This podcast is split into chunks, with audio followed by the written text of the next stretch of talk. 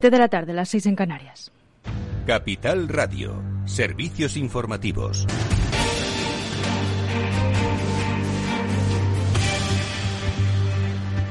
Buenas tardes. Sanidad y las comunidades autónomas debaten en la Comisión de Salud Pública a esta hora sobre si administrar la tercera dosis de refuerzo a la población general mayor de 60 años, a los trabajadores sanitarios y sociosanitarios y a otros usuarios de centros especialmente vulnerables distintos a las residencias. También sobre la modificación del semáforo COVID, mientras la OMS alerta de que 700.000 personas podrían fallecer en Europa de aquí a marzo como consecuencia del coronavirus.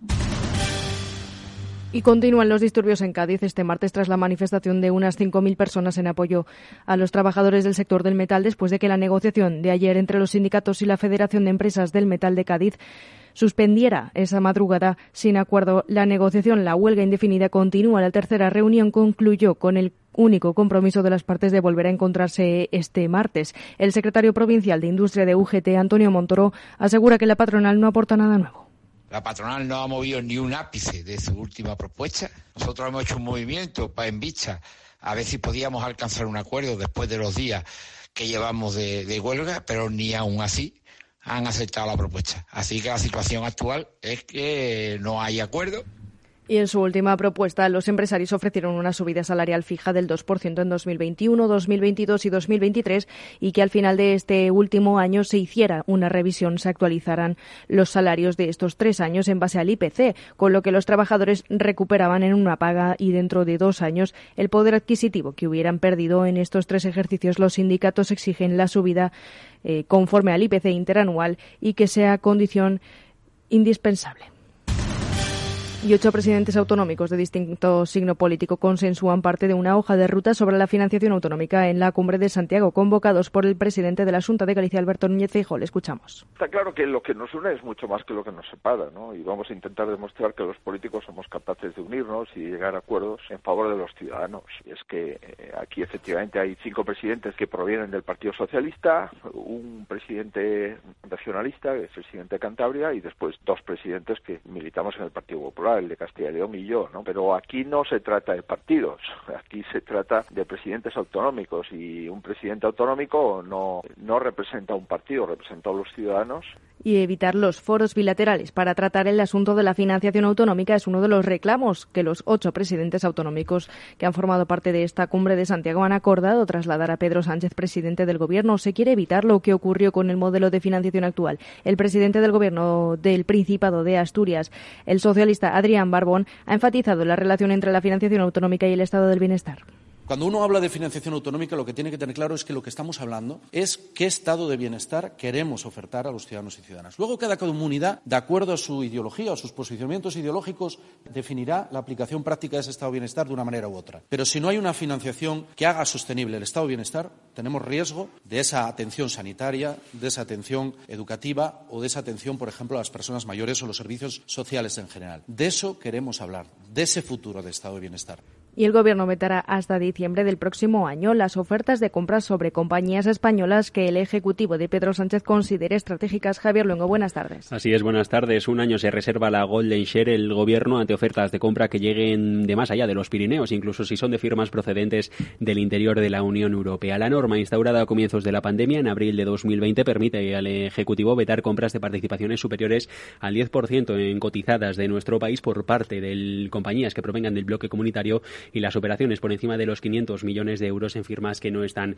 en los mercados financieros. Inicialmente la restricción iba a estar en vigor hasta junio de 2021, se amplió hasta diciembre de este ejercicio y finalmente se terminará cayendo, según lo previsto, en diciembre del 22. Pues gracias, Javier Luengo. Y el presidente de los Estados Unidos, Joe Biden, se muestra preocupado por la inflación tras nominar a Jerome Powell para un segundo mandato al frente de la Fed, que ha justificado porque la institución necesita estabilidad e independencia. En este contexto de subida de precios, los analistas ven en este mensaje un compromiso contra la inflación que en octubre ha llegado al 6,2%, la más alta en tres décadas. Y es todo por ahora. Continúen informados en capitalradio.es. Les dejamos en After Work con Edu Castillo.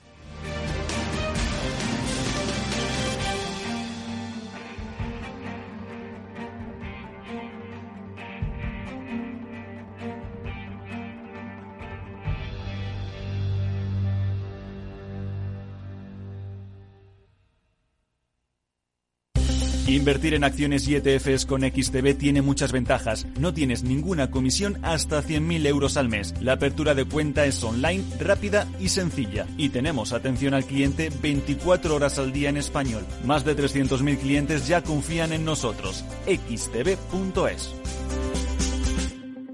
Riesgo 6 de 6. Este número es indicativo del riesgo del producto, siendo uno indicativo del menor riesgo y 6 del mayor riesgo. FinanBest. Gestor automatizado líder en rentabilidad en 2019, 2020 y 2021 de acuerdo con expansión All Funds. Planes de pensiones y carteras de fondos de inversión indexados y activos. Rentabilidades pasadas no garantizan rentabilidades futuras. FinanBest. Líder digital en inversión. El 23 de noviembre, el sector económico y financiero español se viste de gala. El Economista, medio líder en información económica en castellano, celebra su undécima edición de la Noche de la Economía, donde se reconocen las acciones más relevantes del ámbito empresarial y económico. Este año contaremos con la apertura institucional de la ministra de Política Territorial y portavoz del Gobierno de España, Isabel Rodríguez García, y clausura el evento don Luis de Guindos, vicepresidente del Banco Central Europeo. Para seguir el evento, puede inscribirse en lanochedelaeconomía.com.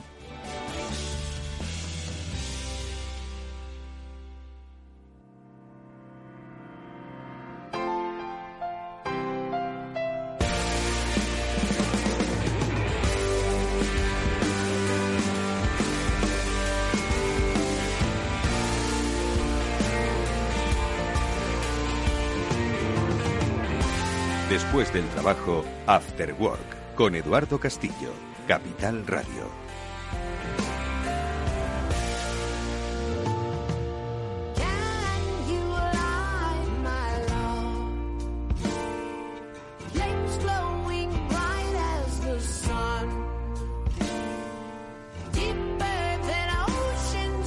¿Qué tal? Buenas tardes amigos, bienvenidos al, al After Work de Capital Radio que ya comienza y que hoy va a analizar, entre otras cosas, eh, pues un fenómeno del que ya habéis oído hablar, sin lugar a dudas, eh, que es el de la gran renuncia, de Great Resignation. Hay muchos términos para definir una situación inédita en Estados Unidos que, por otro lado, algunos vaticinaban ya y que se produjo principalmente en la primavera y ahora se notan las consecuencias. Y es que, pues, millones de trabajadores en Estados Unidos renunciaron a sus puestos de trabajo, o buscando otra cosa mejor, o buscando otra vida mejor que la que les ofrecía dicho trabajo.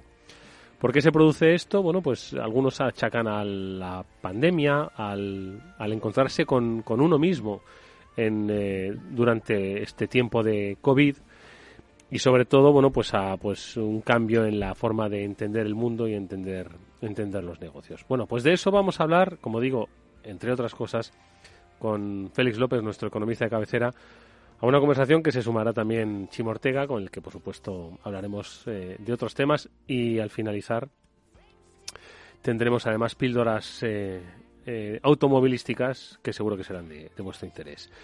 Ya están por aquí, vamos a saludarles con esta buena música que nos pone Néstor Betancor, que gestiona técnicamente este programa.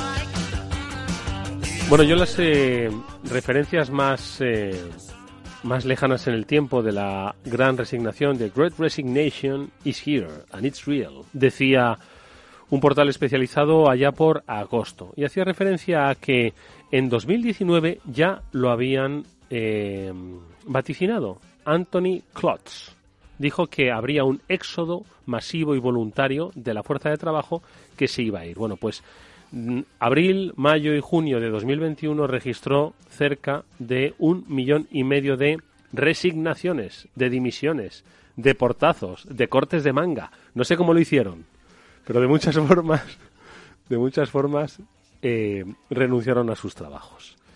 Y es un suma y sigue, ¿no? McKinsey ha hablado sobre el tema y, se habla mucho, se habla mucho. Eh, yo estoy hablando, como digo, de una referencia de agosto. Ahora, si buscáis en cualquier eh, buscador, The Great Resignation, pues es algo patente. Y le pedí a Félix, digo, oye Félix, quiero que tú que eres un, researcher de los más reputados de este país, eches un ojo a ver qué, qué, te parece esto, o si es algo, pues no sé, pues, pues consecuencias de la pandemia, pero que como esta crisis de suministros se acabarán, son picos de cosas que pasan, pero que se acabará. Buenas tardes, Félix. Que hay muy buenas tardes. The Great Resignation. Sí, no sé si resignaremos. Te ha gustado lo del corte de manga, ¿verdad? ¿Cuántos, ¿Cuántos desearían? Dice, no, le hizo un corte de manga a su, a su jefe y se fue, ¿no? Pues ha debido haber un montón de... Un montón de claps, claps, claps. Pero una de las cosas que he descubierto en esta investigación, así un poco encomendada, es que se está hablando mm, con... no enfocando del todo bien. No, están no estamos enfocando bien el tema. Porque no hay tanto. No. No, y además solo depende, solo es un tipo de gente. Ah, ahora, vamos ahora a profundizar. Chimo Ortega, buenas tardes. Hola, buenas tardes. ¿Tú habías oído hablar de la gran resignación, de la gran renuncia, vamos? Sí, había oído hablar, pero había buscado un dato que coincide con Félix, porque en 2020 hubo 6 millones de renuncias menos de empleo en Estados Unidos que en 2019, en, en pleno momento del auge de la gran resignación. Entonces, yo creo que ha sido más el marketing que se ha generado alrededor de eso que la realidad del, del volumen. Buen apunte, Chimo. Sí, bueno, cuando la gente... Claro, el año 20 es un año que laboralmente es muy difícil de explicar por todos los lados. Eh, la gente que tenía empleo tampoco se iba mientras le pagaran, ¿no? Quiero mm. decir que es lo que ha pasado este año, a partir de efectivamente de cuando ha empezado la recuperación. Abril, 2021. Sí, por ejemplo, hay un 4% más de camioneros y gente que, que trabaja en almacenes que al principio de la pandemia. Así que todo este rollo de la falta de camioneros y tal existe, pero con 4% más de empleados. Mm. O sea que ahí no ha resignado nadie. Mm. Quiero decir, no, costará a la gente hacerse con más camioneros. Entonces, Depende del tipo pero, pero, no nos desviemos al camionero, porque decía Félix antes, dice, él ha hecho una investigación y se ha dado cuenta de que hay cifras que no son tantas o tales y que además se focalizan, dices, en un tipo determinado de trabajo. Todos los que trabajan en bares, restaurantes y hoteles, hospitality, nada más. En todos los demás sectores, bueno, un poco en sanidad, un poquito en educación y el resto de los sectores ninguno. Más o menos han, crecido, crecido. Sí. Bares, restaurantes, eh, hospitality que llaman hoteles. Sí, todo como un poco en España, ¿no? Que ha mm. sido donde realmente la gente mm. perdió. Esa gente, de alguna manera, ahora hay dos millones y medio menos de trabajadores en ese sector, que es muy grande, porque son aproximadamente como unos 20 millones o más. Sí. ¿no? Entonces, como un 10% de la gente, pues ha, digamos... Ha dicho que no. Ha dicho que no vuelve o no encuentra oportunidades de trabajo. Además, es un sector que siempre ha sido el sector eh, más bajo de sueldos de Estados Unidos. Y es un sector que, después de la crisis del año 2008-2009, sufrió mucho en cuanto a salarios. ¿no? Y ahí estuvo cuatro o cinco años cuando los salarios no subían, nada, cuando en el resto de la economía, pues los salarios ya repuntaban. Pero a partir de, yo calculo, el 2015, los salarios han aumentado mucho en el sector, mucho más que en los demás. ¿no? Tasas de 5 o 6% todos los años. Lo hemos comentado aquí muchas veces. Desde 2015. Sí y ahora es el sector que más están creciendo los salarios. El resto de la economía americana, los salarios se mantienen planos, con unos crecimientos en el 3,5 y el 4% anuales en los últimos cinco años. No ha cambiado nada. Pero en el sector este de la gente, hospitality, que ya la tendencia ya venía de, de, antes de la, de la crisis, ¿no? Esta, del coronavirus, pues ahora son los que realmente los sueldos están subiendo más salarios mínimos, etcétera, ¿no? Aquello de las propinas, todo lo, todo ello, ¿no? Entonces es un poco, es una gran resignación, pero ojo, solo de ese tipo de gente. El resto de los sectores, toda la gente que trabaja, que tiene un sueldo bueno, de eso no lo ha dejado nadie. Eh, ¿Hay aspiración a encontrar otro trabajo en otro sector o, o, qué? Eso ya es especular. Yo ahí, como todo el mundo que ha hablado de ello, yo creo que la gente sobre todo esta gente que tiene mucho trabajo directo con otra gente, no se ha notado tanto en el comercio minorista en Estados Unidos, quizá porque allí, bueno, por las razones que sean, toda esta gente que trabaja de camareros y pues de alguna manera el hecho de que durante varios meses han estado cobrando quizá por no les ha hecho replantearse un poco la vida. si realmente eso les... Y están tratando de aguantar a ver qué pueden hacer. Yo, esa es mi opinión. ¿No? Es decir, eh, a mucha gente también en España, pues todas estas cosas no lo pensamos, ¿no? Luego, pues tienes igual poca capacidad de acción y vuelves a lo antiguo. Claro, es mucho, es mucha gente, como dice Félix, la que se lo está pensando, mm. pero a lo mejor no tanta la que lo hace.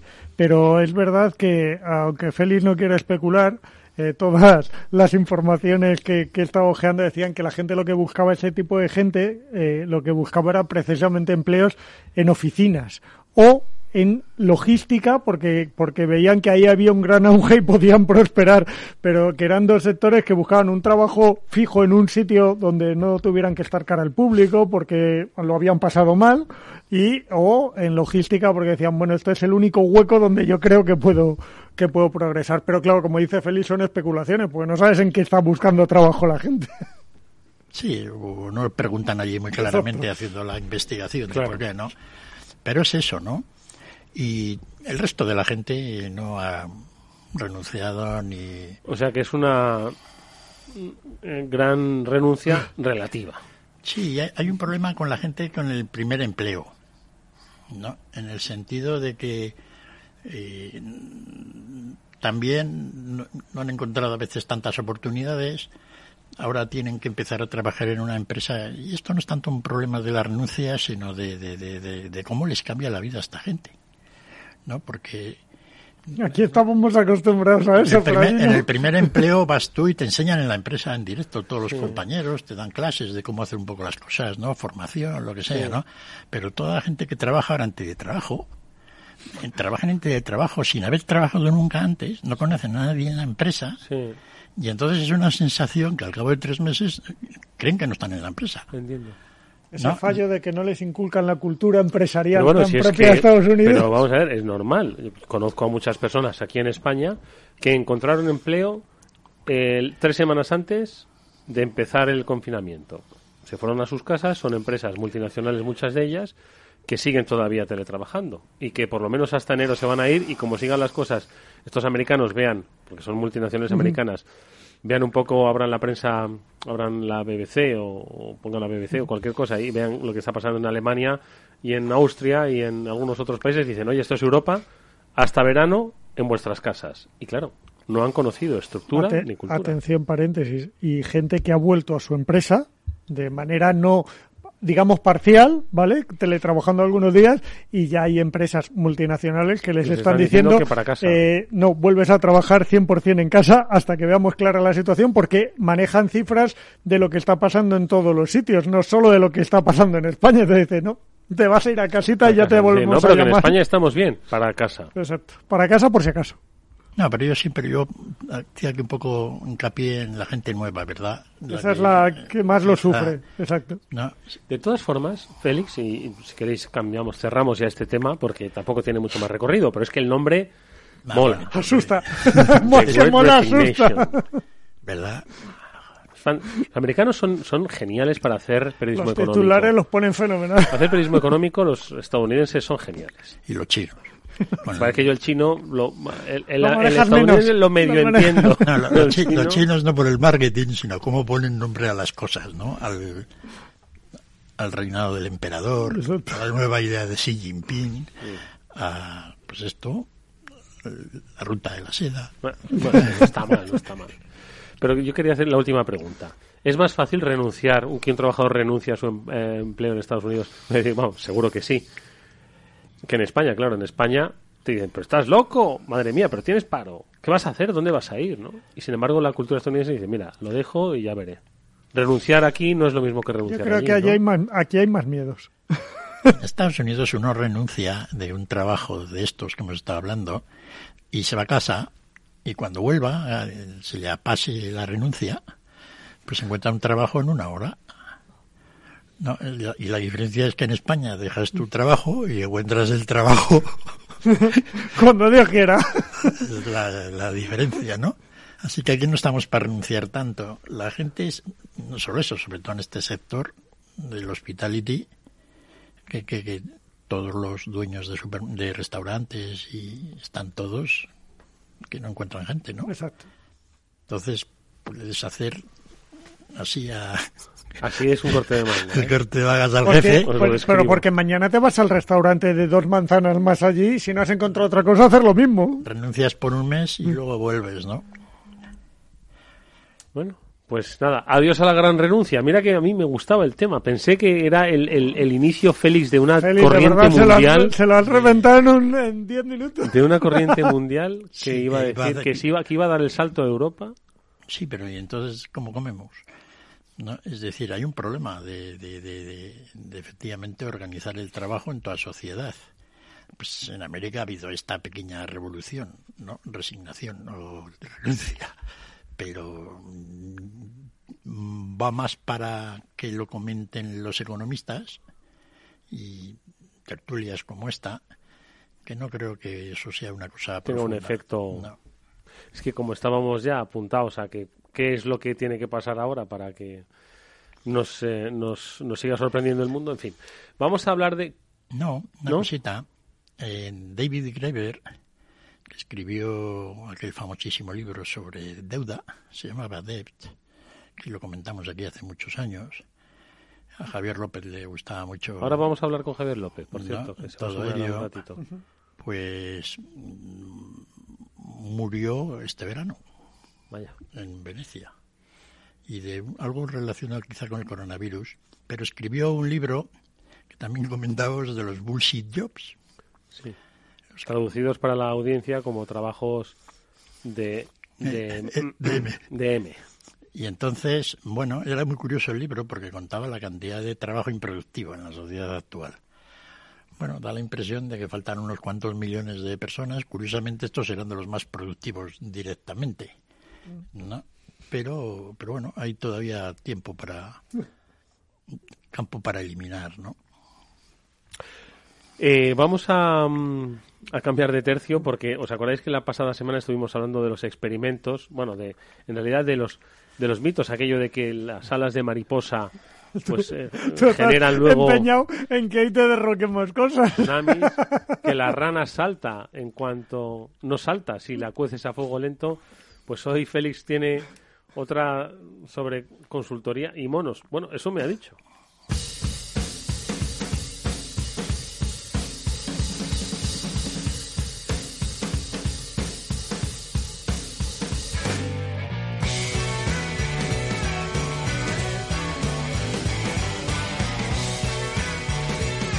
Bueno, a ver, ¿qué le pasa a los monos, a nuestros primos hermanos? Félix, ¿qué, Bueno. qué teoría vas a derrumbar hoy?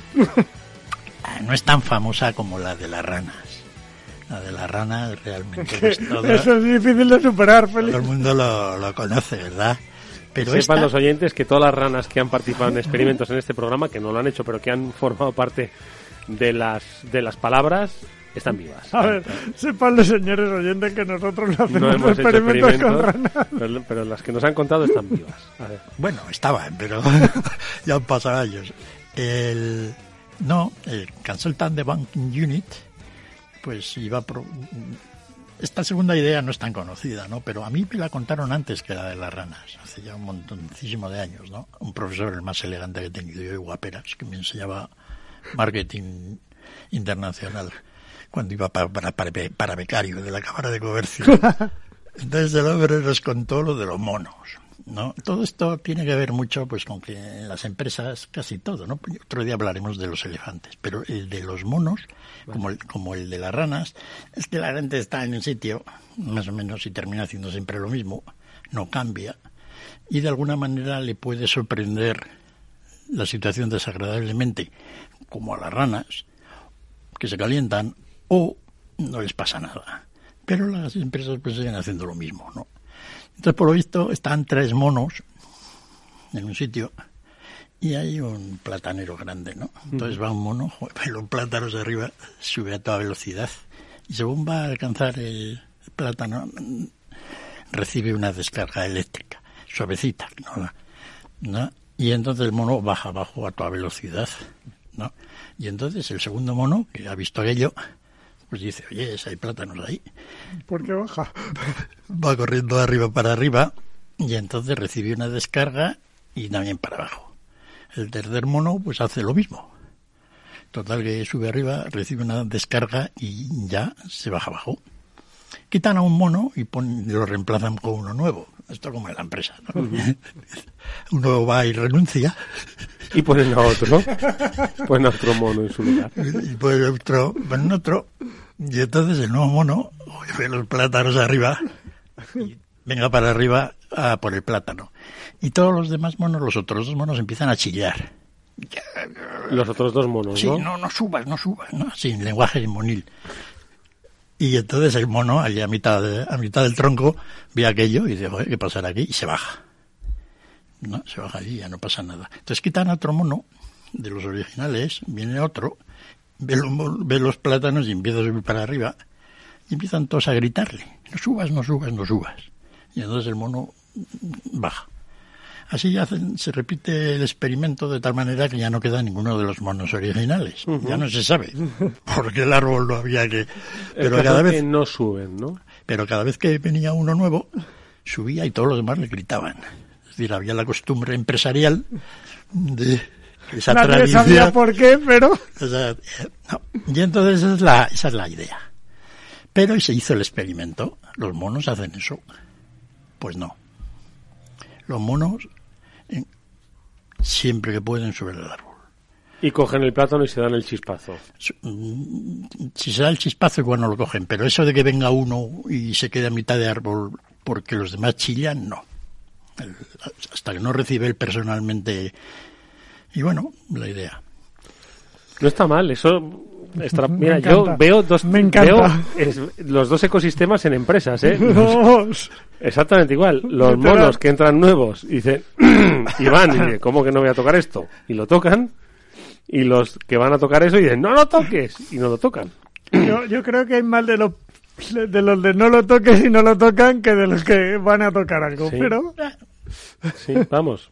Sí, lo que pasa es que, claro, se hizo este experimento con, con monos porque, porque en una empresa te podían denunciar, claro.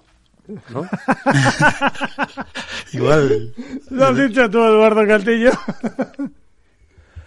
Bueno, pues oye, no está, no está nada mal. De management un día, bueno, ya hemos hablado mucho de management aquí, ¿eh? del comportamiento empresarial. Tiene mucho que ver, si es que...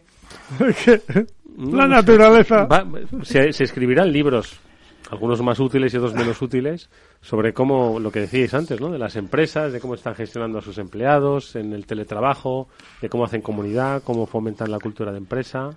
¿No te Yo, parece? pues llevo 40 años de lectura de cosas de estas, pues estoy ya de, de vuelta un poco, ¿no?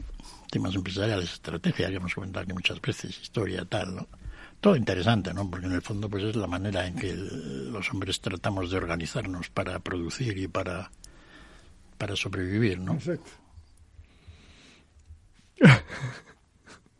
Bueno, pues, no, no, no. He escuchado una cosa. Vamos a, vamos a hacer una brevísima pausa, ¿vale? Y enseguida a la vuelta vamos a saludar a Javier López Bernardo, que nos trae también buena literatura de ¿Nos va a autores. derrocar algún mito también? No lo sé, de autores interesantes. Con él lo comentamos enseguida. Si inviertes en bolsa, esto te interesa. XTB tiene la mejor tarifa para comprar y vender acciones 7F, cero comisiones hasta 100.000 euros de nominal. Si inviertes en bolsa o quieres empezar, más sencillo e imposible, entras en xtb.es, abres una cuenta online y en menos de 15 minutos compra y vende acciones con cero comisiones, con atención al cliente en castellano y disponible las 24 horas al día. Aquí estás esperando, ya son más de 300.000 clientes los que confían en xtb.es. Riesgo 6 de 6, este número es indicativo del riesgo del producto, siendo uno indicativo del menor riesgo y 6 del mayor riesgo.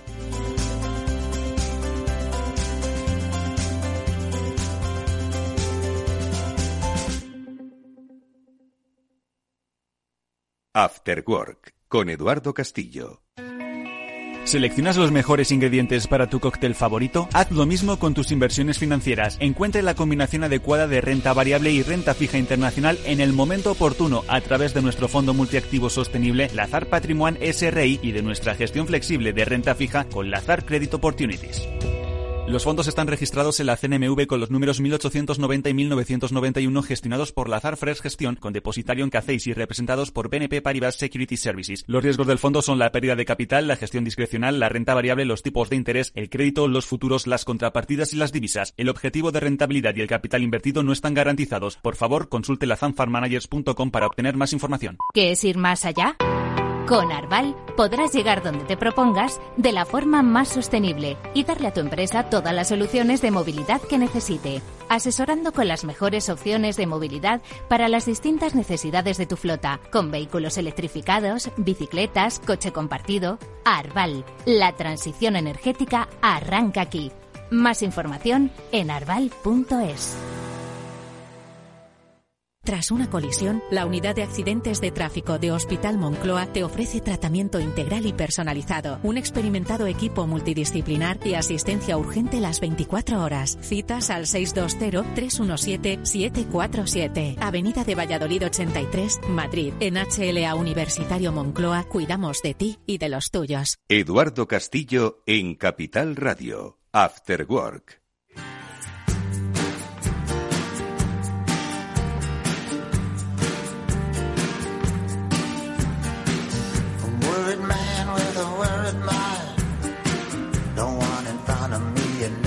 Seguimos en esta mesa de análisis y buen y buen rollismo económico con Félix López, con Chimo Ortega y damos paso, damos pie a Javier López Bernardo que se incorpora ya. Javi, ¿qué tal? Buenas tardes. No sé si nos escucha. Javi, ¿nos escuchas? Buenas tardes. Buenas tardes, Eduardo. Ahora, ahora, ya te ya ya recuperamos tu voz. ¿Qué tal, Javier? ¿Cómo estás? ¿Cómo te encuentras? Muy bien, todo más, una semana más.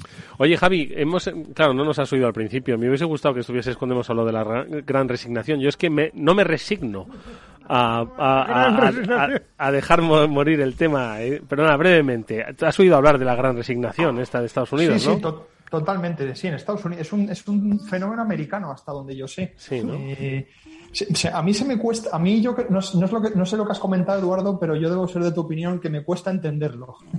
Nada, pues Félix López ya se ha encargado rápidamente de, de simplificarlo y de, y de ya acabar con la noticia, ¿vale? Que es una cosa puntual, muy sectorial y que tampoco va a tener mucho impacto. Oye, está bien, Eduardo, las noticias duran lo que duran.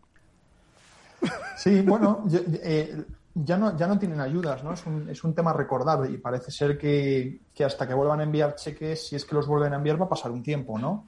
Entonces no sé hasta cuándo la gente va a poder, a, la gente en teoría esa que se está, que está abandonando la fuerza laboral, cuánto va a poder aguantar, ¿no? Sin, sin, sin estar trabajando, pero, pero bueno, yo, yo estoy de acuerdo con Félix, pues que sí que hay algunos sectores, no sé si lo habéis contado, pero me imagino que el de los camiones y, y algunos sectores más, pues sí que están teniendo escasez, ¿no? Y, muchas veces por las condiciones laborales, ¿no? Y, otras veces, bueno, pues porque están teniendo unos cuellos de botella también, pues que a muchos no les interesa ser camioneros ahora mismo. Mm. Bueno, pues nada, ya lo comentaremos. Eh, en cualquier caso, es que tenías que haber escuchado a Félix, porque has constatado que, han subido los empleos en, en, el, en transportistas, ¿eh? en, Estados Unidos, ojo, ¿eh? en Estados Unidos. Pero están todos, yo creo, en la camionetilla. Sí, o sea, no es de largo recorrido. La, última, milla. Están en la logística, en la última milla, que es lo que les mola, no dormir fuera de casa en el camión. La última milla, claro. Yo, yo, yo leí un artículo muy escrito por un, por un camionero, Eduardo, salió en, Medium, y no, no, me acuerdo el título, los, pero se ha hecho bastante viral, salió hace unas tres semanas, ¿Mm? se lo pasé a Félix también, que decía básicamente el camionero pues que una gran parte, pues eh, los camioneros no, no cobran... Eh, no cobran por horas, no cobran por carga. Entonces, claro, el, pobre hombre decía, imaginaos ir al puerto de Los Ángeles, es lo mismo que ir al Walmart en, pleno Black, Black Friday. Pero, pero además con la diferencia que solo hay una caja para cobrar. Porque imagínate la cola que tendrías que hacer. Sí, sí, sí, Era un poco lo que. Entonces decía, claro, yo llevo una mercancía al puerto de Los Ángeles, entre que tardo en entrar, que normalmente son cuatro horas en hacer toda la. En, simplemente que tener el paso. el papeleo. Luego, sí, luego tengo que salir. Decía que además no había baños. O sea, que estás esperando ahí, ahora ya puedes estar esperando todo un día y no tienes ni unos baños, ¿no? Porque las, eh, por, por, lo visto allí las, las, autoridades portuarias no están obligadas a, a, proporcionar baño a los camioneros. Entonces, bueno, iba describiendo un poco las condiciones decía que bueno, que para aquellos camioneros que sí que tengan un salario y que estén pues dentro de una compañía un poco, que, que lo tenga estructurado así, pues que efectivamente les da igual, ¿no? Estar pues, eh, pues ahí pues, eh, conduciendo el camión en plena carretera o estar parados, pero, para, para, mucha otra gente no les compensaba. Javi, eso también pasa aquí, ¿eh? con la huelga de transportes esta que está anunciada, una de las cosas que reclaman es que haya instalaciones adecuadas para los transportistas, porque es que llegan a los sitios y no pueden ni bajarse a orinar, ni mucho menos lavarse o darse una ducha después de que llevan días en el camión. Claro, no, sí, sí, eso hay que arreglarlo, Chimo, pero que es más dramático cuando hay un cuello de botella, ¿no? Claro, ahora es mucho más dramático. Sí, era todo a resultados de, de, la situación del puerto de Long Beach y de, Los Ángeles. Que no lo han resuelto. Que sigue igual. Sigue igual. Yo sigo entrando en la aplicación esa que nos enseñó Félix y sigo viendo allí todos los barcos parados. No sé si son los mismos o otros, pero hay miles. No resuelven el problema. Tampoco la mayor parte de los que están allí parecen entenderlos. Sin embargo, ya entre los expertos ya todo el mundo está de acuerdo que es un problema de las plataformas vacías. Entonces, es algo que se podría solucionar con bastante facilidad. Lo de poder apilar dos contenedores vacíos en los parques de las empresas de transporte fuera del puerto, pues ya parece que lo han conseguido. De tal manera que se pueden apilar allí contenedores vacíos y el chasis que estaba ocupado por el contenedor puede ir al puerto Liberarlo para coger otro. Que ese es el problema, no hay chasis vacíos, porque están todos ocupados por... Y luego que el movimiento de los contenedores vacíos pues pueda volver a China, ¿no? Porque de momento, como el puerto de Los Ángeles está lleno, pues las autoridades del puerto para descargar los contenedores llenos de los barcos no permiten que el espacio esté ocupado por los contenedores vacíos. Con, lo, cual, no pueden retornar a China, no podemos importar cosas. Es todo, es todo demencial. Es, una cosa realmente kafkiana. Eh, te puedes imaginar esto que, es un chiste realmente, ¿no? Sí, realmente suena, si no fuera real y no fuera tan preocupante, sería como una película de risa. Y ese es el problema, esa fue la puntilla de la inflación mundial. Porque claro, está el 15% de la capacidad de contenedores del mundo trincada por allí, en la ruta China. Cierto. China, Estados Unidos, ahí enganchado. Y entonces han ido más barcos allí, porque claro, te cargan un contenedor y te cobran 10.000 dólares, pues ya puede estar el barco parado lo que esté, ¿no? La compañía naviera se está forrando. Oye, una, una pregunta. Decías que esta, la historia de este camionero la habías leído en Medium, que estoy navegando por este medio que me, resulta muy, muy curioso, que es eh, una plataforma donde cualquiera puede escribir y puede compartir su conocimiento y experiencia, ¿no, Javi? Sí, es, es eh, yo he leído algunas cosas y los artículos generalmente ahí están muy bien, ¿no? Eh, se hizo un artículo muy viral en los primeros días del COVID. Tampoco me acuerdo del nombre del autor, Eduardo, porque esto fue hace pues hace más de año, año, y medio, ¿no? Y luego escribió pues una segunda parte y fue un artículo súper influyente en aquel entonces, ¿no? Cuando pues, lo que se sabía era muy poco, ¿no? Y estábamos todavía de, estábamos en el debate de si las mascarillas eran efectivas o no, ¿no? Y si lavarnos las manos hacía algo. O sea, entonces, bueno, eh, entonces eh, de, vez en cuando, pues sí, si, si la persona pues que sabe, pues tiene mucha libertad escribiendo ahí, ¿no? Y suelen, suelen acabar escritos pues artículos muy largos mm. y muy bien informados, la verdad. muy interesante, la verdad. Escribe hasta Obama por aquí, vamos, lo he visto. Curioso, ¿eh? Mm. Y además de todo tipo de gente, no sé. Mm.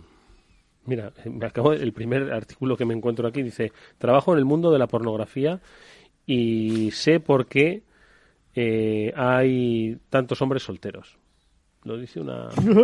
En fin, no lo sé, no, hay de todo tipo. De todo tipo, muy interesante. La, ¿eh? la, gran, resignación, ¿no? la gran resignación. Oye, que querías hablarme de vuestro favorito. Digo vuestro porque a Félix también le gusta Daniel Kahneman. Vamos a ver qué es lo que ha escrito. Espera.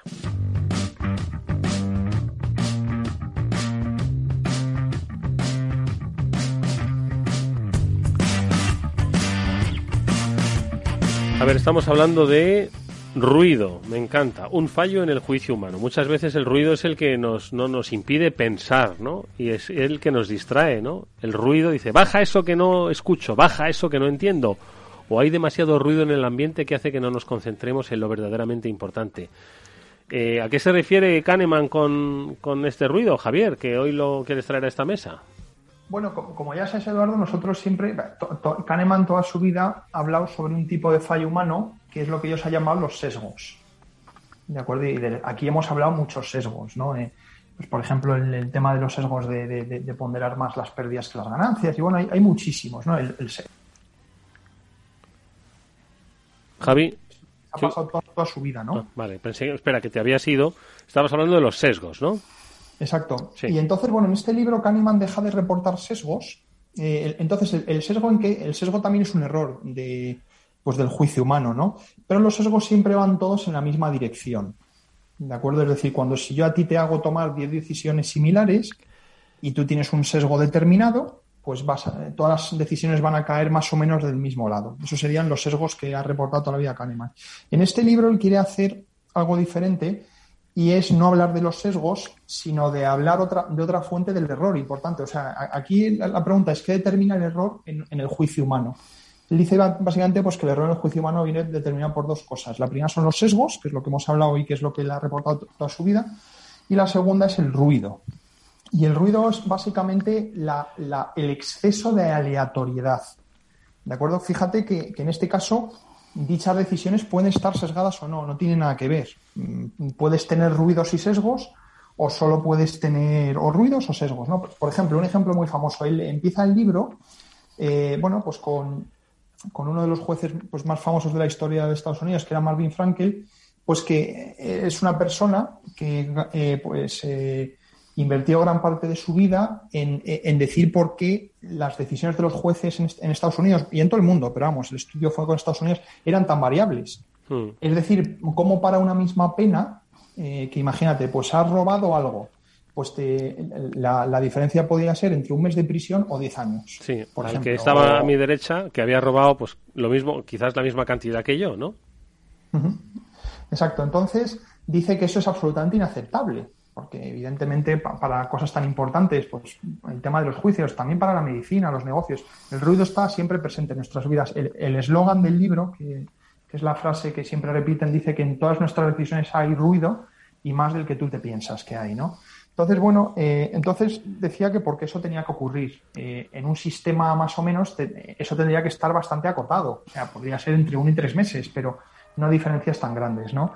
Y eso, bueno, lo han, lo han documentado en muchas otras profesiones. Por ejemplo, a la hora de establecer primas de seguros, como también los agentes que establecen qué prima te van a cobrar, ¿no? Pues como también hay una gran variabilidad, ¿no? Y, más, de la, más de la que debiere. Entonces, el libro es una, es una exploración de dónde, de dónde viene este ruido, eh, por qué se produce y después, pues, algunas esquemillas de cómo solucionarlo. Entonces, pues, ¿cómo se produce? Bueno, eh, se produce tanto, pues, por ejemplo, Eduardo, tú y yo tenemos diferentes opiniones. Hmm. ¿no? Entonces, claro, pues cuando hay varios jueces determinando sobre un mismo castigo, pues cada uno tiene diferentes opiniones. Eh, ¿De acuerdo? Eh, claro, uno, podría aquí pensar, bueno, el libro va un, poco en contra de la variedad, ¿no? Porque es inevitable que todos tengamos diferentes opiniones de las cosas, ¿no? Y es una de las cosas pues, que el libro dice que sí, pues que tenemos diferentes opiniones pero que la diferencia es más grande de lo que debiera ser. Básicamente es un poco simplificando el argumento del libro, ¿no? Eh, y después hay un libro ya no solo entre, eh, hay, perdón, hay un ruido no solo entre personas, sino con la misma persona. Y es lo que ellos, ellos llaman el ruido ocasional. Y es simplemente, imagínate que a ti te pongo, eh, no sé qué ejemplo, imagínate que, estás en un jurado popular y que tienes que pues, poner una pena, ¿no? Entonces, tú por ser Eduardo vas a poner una diferente pena y hagas tu veredicto a las 4 de la tarde que a las 9 de la mañana. Siendo el mismo yo. Siendo el mismo tú. Incluso siendo el mismo tú vas a hacer un diferente veredicto en dos días diferentes, dependiendo de si llueve o no o si tu equipo de fútbol ha ganado o no. Todas, estas cosas todas estas cosas suenan un poco absurdas, pero desgraciadamente están reportadas, ¿no? Y es lo que se llama el ruido, eh, el ruido ocasional, ¿no? Entonces, bueno, el, libro es muy interesante, ¿no? Porque te dice, bueno, pues que te pone muchos ejemplos de ruido, ¿no? En, muchos campos. Eh, te habla mucho del tema de, la medicina, te habla el tema incluso del ruido en algo que debería ser tan científico como, como todos los forenses de huellas dactilares. Que uno puede pensar, ¿no? Viendo las, las, las series de CSI y todo lo que nos... de Hollywood, pues que eso básicamente es una ciencia libre de discrepancias.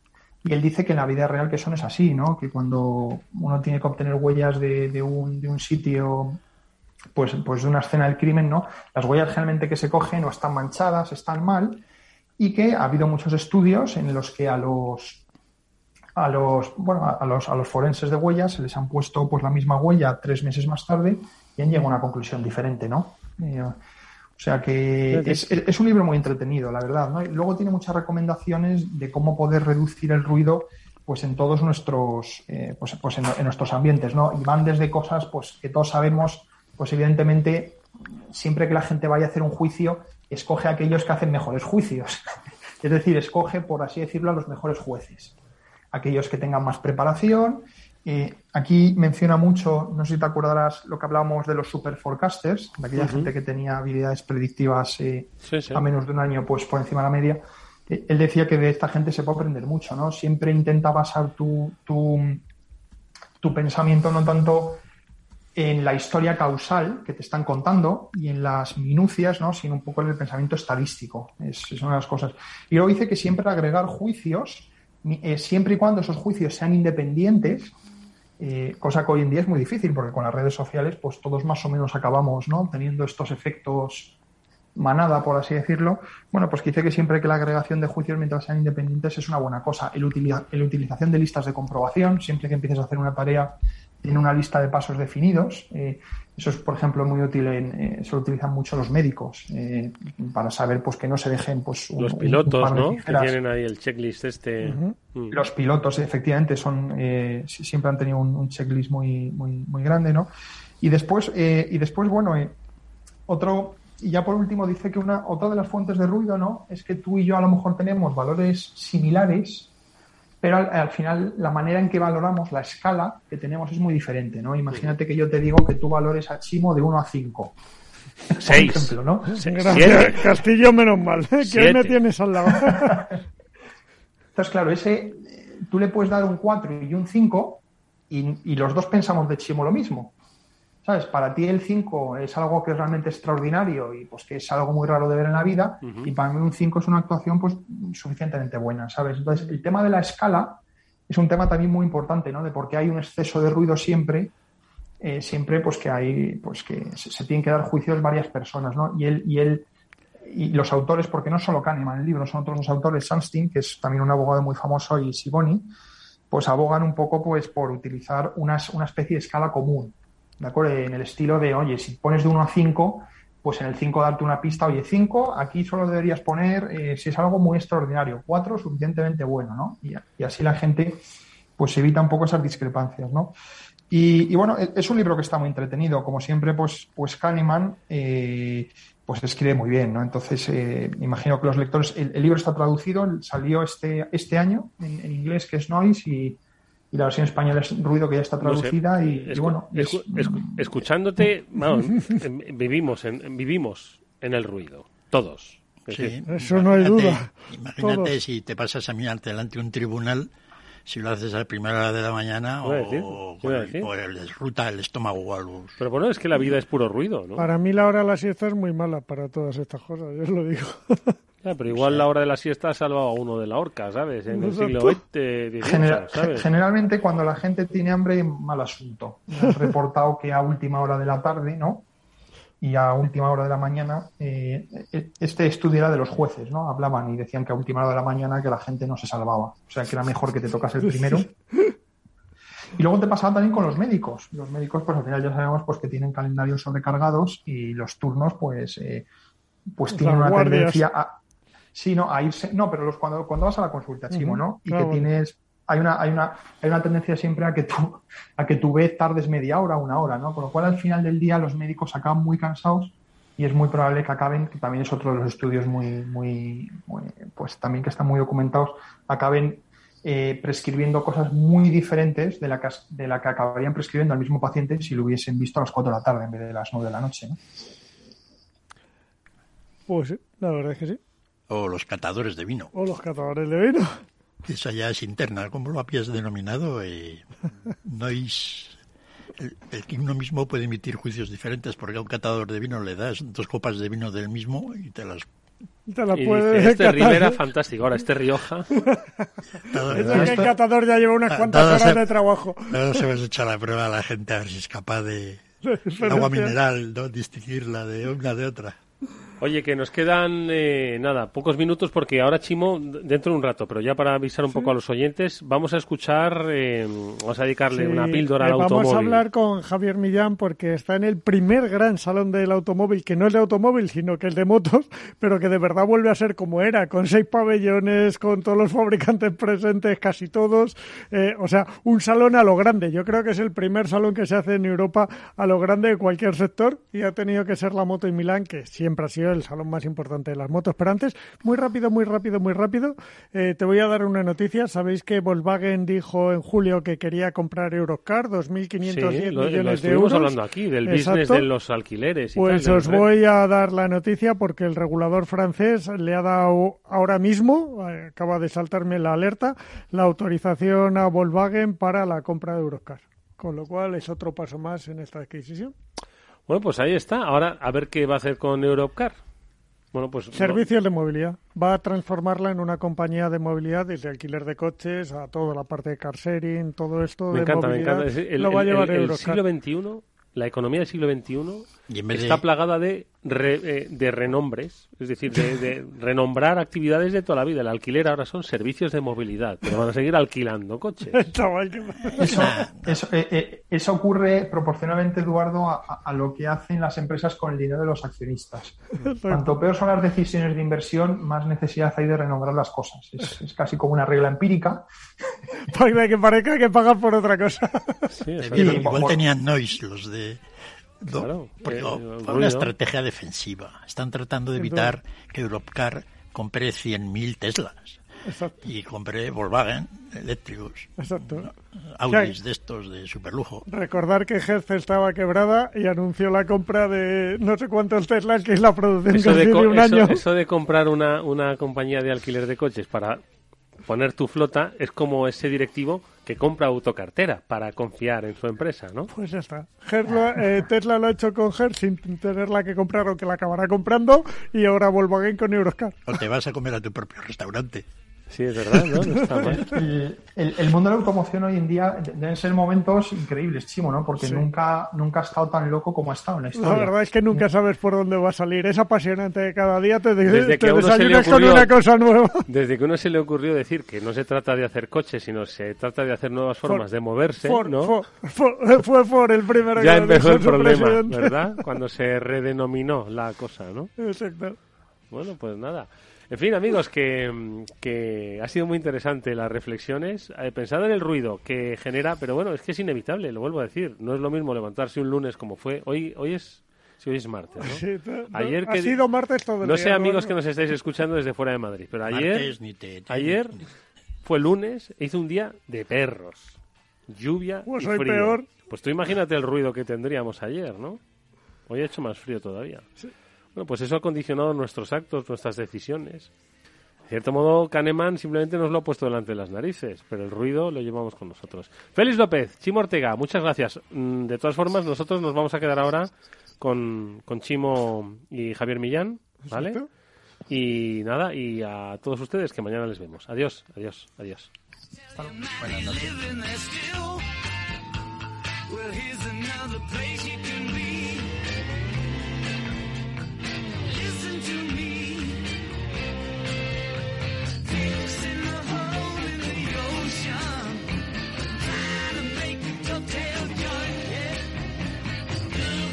Vamos hasta Milán con Javier Millán, redactor de motos.net. Hola Javier, ¿cómo estás? Muy buenos días. Sí, sí, aquí desde Milán, primera jornada de la feria EICMA. Eh, de la feria EICMA, la más importante en el mundo de la moto, diría yo, y además una feria que ha vuelto a todo lo grande, con seis pabellones, no como estamos acostumbrados a, retomar las ferias ahora, sino casi casi a lo grande, zona de pruebas fuera, seis pabellones. Javier, ¿qué ambiente se vive? Pues mira, la verdad es que el ambiente es muy, muy bueno. Sorprendentemente, eh, los stands están bastante repletos, hay mucha gente, como suele ser habitual en esta feria, y para ser una primera jornada, pues, pues la verdad es que muy, muy positivo. Eh, la verdad es que es un salón además con muy poquitas ausencias, porque, a ver, me vienen a la cabeza, corrígeme, ¿eh? que tú eres el que estás allí, Peugeot, KTM, Ducati, Harley Indian, que son un poco más peculiares, pero que tampoco van, pero quitado esas, mm, no hay ninguna marca importante que no vaya. Y sin embargo, hay muchas nuevas marcas, sobre todo llegadas a esas motos eléctricas, ¿verdad? Sí, sí. A ver, la verdad es que sí, faltan también grupos como, como BMW. Exacto, es verdad. Se me había olvidado BMW. La verdad es que como hay tanta variedad, mm, sinceramente, yo no las he hecho en falta ahora mismo, porque porque hay mucha, mucha mucho stand muy repleto todo de motocicletas y como bien dices, sí, eh, la movilidad eléctrica está pegando ahora mismo un empujón muy importante. Eh, marcas muy populares están presentando eh, conceptos e incluso versiones definitivas de lo que ellos ven que será el, presente y el futuro de, eso, de la movilidad urbana, ¿no? Eh, Mañana hablaremos un poquito más de los productos que tú me elijas. Hoy es una crónica un poco de ya estamos aquí, pero cuéntame, cuéntame qué destacarías tú de, este ECIMA. EICMA, que lo digo siempre mal. Pues mira, lo que, lo que destacaría es que, que, vuelve a, a, a ilusionarnos a todos, que se están presentando modelos muy interesantes. Por ejemplo, Yamaha eh, ha sacado el nuevo T-Max después de 20 años, un scooter impresionante que ha sido superventas durante todos estos durante toda esta generación y que no ha tenido competidor. Eh, MV Agusta también ha presentado el Lucky el Lucky Project que es un como un conmemorativo de lo que fue Kajiba en el Dakar años atrás con Jordi Arcarón, han sacado muy interesantes. Eh, Kawasaki creo que nos va a presentar alguna moto eléctrica también eh, de cara ya a esta próxima temporada. Y bueno, estamos ahora un poco repasando todos esos modelos que llegarán y que a priori tienen muy buena pinta. Javi, ¿qué peso tiene la moto eléctrica en Milán? Peso, pues mira, ahora mismo no te sabría decir porque nos ha dado tiempo solamente a repasar dos pabellones pero por lo que estoy viendo, eh, a ver, eh, no te podría decir un tanto por ciento, pero, sí hay muchos, muchos están con, con producto de moto eléctrica, eh, ya te digo, como Kawasaki incluso que, que creo que nos va a presentar. ahora, ahora mismo acabo de estar en la presentación de New, una marca china de scooter, y han presentado un proyecto de scooter híbrido. O sea que oh. para 2023 habrá ya un, un scooter híbrido en el mercado. Bueno, bueno, bueno, pues Javi, con eso nos vamos a quedar. Mañana hablaremos un poquito más. Mañana sí te pediremos un repaso de cuáles son las novedades, pero agradecer, agradecerte a ti y a motos.net que estéis ahí en Milán y que nos estéis ayudando a Capital Radio para que podamos estar presentes allí también. Un fuerte abrazo, pues Javi. Un placer, muchísimas gracias. Mañana hablamos. Gracias a ti. After Work con Eduardo Castillo. Conecta Ingeniería es el programa que acerca la ingeniería a la sociedad. Todos los miércoles de 10 a 11 de la mañana en Capital Radio con Alberto Pérez. Conéctate. ¿Has vuelto a los atascos? Forma parte de la vida de Madrid y esa vida va aparejado con atasco. Realmente el atasco que te absorbe la energía es el de la entrada a trabajar o cuando llegas tarde a una reunión o cuando vas a dejar a tu hijo en el colegio y va a, perder, va a perderse la primera hora de clase. Cuando vengas a Madrid, chulona. Reconduce tus números. Voy a ser temperatriz de lavapiés. Desatasca tus inversiones. Y alfombrarte con claveles la gran vía. Recalibra tus cuentas. Bañarte con vinillo de Jerez. Que no se atasque tu economía. Sintoniza Capital Radio. No me gusta el mundo atascado. Tu radio en Madrid 105.7. Capital Radio. Memorízalo en tu coche. Si quieres mejorar tu formación o tu empleo, apúntate a los cursos gratuitos de formación profesional para el empleo de la Comunidad de Madrid. Podrás elegir entre más de 13.000 cursos. Infórmate en tu oficina de empleo o llamando al 012. Financiado por el Ministerio de Educación y Formación Profesional. Comunidad de Madrid. En Madrid tienes mil tiendas donde comprar. Y también un restaurante al que siempre quisiste ir. Un monumento que estás deseando fotografiar. Y un museo que no te cansas de visitar. Porque cada vez que vienes, encuentras mil y una experiencias que hacen tus compras únicas. Madrid, mil y una compras. Comunidad de Madrid. Si te controla tu móvil. Si te impide publicar en tus redes sociales. Si odia que quedes con tu grupo. Si te prohíbe vestir como quieres. Abre los ojos, porque eso también es un tipo de violencia. Ábrete a una relación sana basada en la confianza y el respeto mutuo. Infórmate en el 012 sobre las señales de control en una pareja. Pacto de Estado contra la Violencia de Género. Comunidad de Madrid. Es el momento ideal para convertir esa puerta rota en una mesa alrededor de la que celebrar el próximo cumpleaños del peque de la casa. No la entierres en el vertedero. Ya es hora de reciclar. Coloca cada residuo en su contenedor o llévalo al punto limpio más cercano y participa en la economía circular. Comunidad de Madrid. Capital Radio.